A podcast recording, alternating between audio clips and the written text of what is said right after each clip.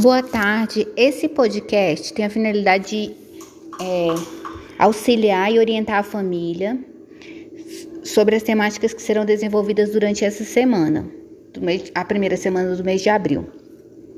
Nós estaremos trabalhando com, com, a, com a aluna da classe especial, né?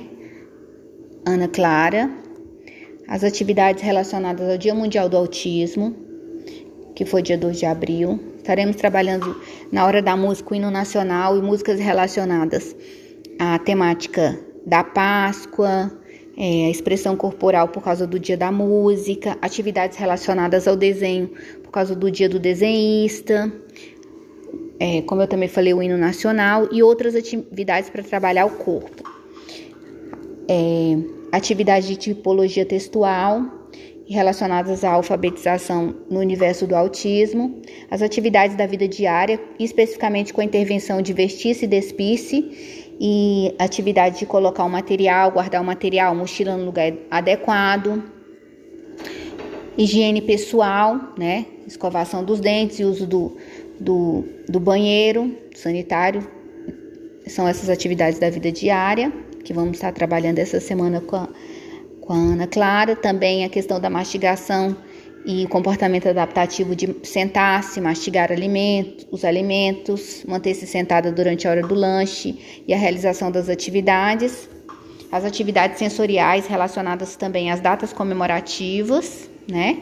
E nós vamos ter é, vídeos lúdicos relacionados a essas temáticas, atividades de mesa e a, um desafio para a família é que na sala de aula invertida é que todas as vezes que eu mandar os vídeos, inicialmente vai ser o hino nacional, que vai ser para proporcionar a música, né? Hora da música dentro do universo do lado do aluno. Aí a, a primeira música que eu vou estar mandando vai ser sobre, sobre o hino nacional. Depois nós teremos músicas relacionadas à Páscoa e, e as outras datas comemorativas que nós vamos estar trabalhando no mês de abril. É, também o acompanhamento das atividades para a família estar ciente, acompanhe na agenda. Eu sempre coloco todas as temáticas também coladas na agenda e todos os informes na agenda. E o outro meio de comunicação é o grupo de WhatsApp por meio dos podcasts informativos, para que a família esteja ciente de tudo que está acontecendo.